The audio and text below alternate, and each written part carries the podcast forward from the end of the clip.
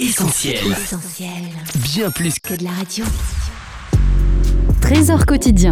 Lundi 12 février. Demandez conseil à Dieu en toutes choses.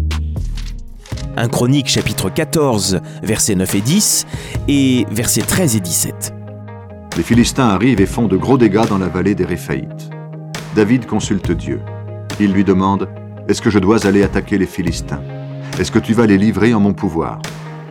Le Seigneur répond Oui, vas-y, je vais te les livrer.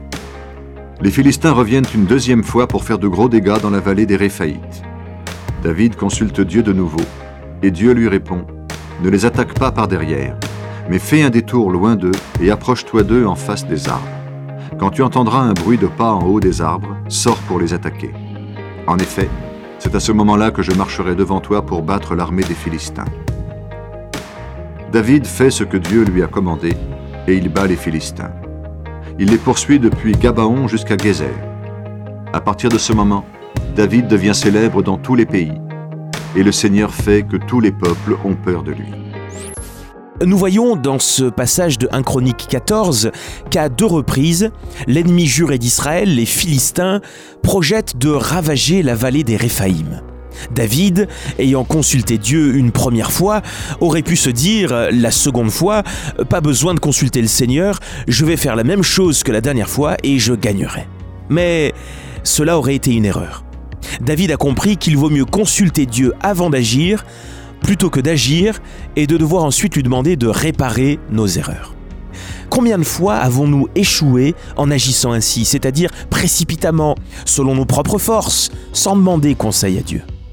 Dans nos difficultés, dans nos épreuves, exposons notre problème au Seigneur et demandons-lui de nous diriger dans sa volonté, avant d'agir avec agacement, énervement ou tristesse, et vous verrez, cela nous évitera bien des échecs on ne peut pas mettre Dieu dans une boîte.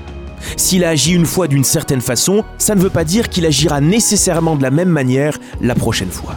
Dieu fait ce qu'il veut, quand il veut, comme il veut. D'ailleurs, il suffit de regarder les guérisons que Jésus a faites, il n'y en a pas deux qui se ressemblent. Précisons tout de même que Dieu n'ira jamais contre les principes doctrinaux qu'il nous a laissés dans sa parole, la Bible. Alors, revenons à David, qui est conscient que sa victoire dépend de la direction que Dieu lui donnera. Cela nous rappelle ce que Jésus a dit dans Jean 15, Sans moi, vous ne pouvez rien faire. Donc consulter Dieu, c'est s'assurer d'avoir déjà la victoire, bien qu'on ne la voit pas encore. Alors aujourd'hui, agissons avec sagesse, sans précipitation, cherchons toujours la volonté du Seigneur avant d'entreprendre quoi que ce soit. C'était Trésor quotidien en partenariat avec Viens et Voix. Mettez du divin dans votre quotidien et retrouvez d'autres messages sur notre site essentielbible.com. Retrouvez tous nos programmes sur essentielbible.com ou sur l'application mobile d'Essentiel Radio.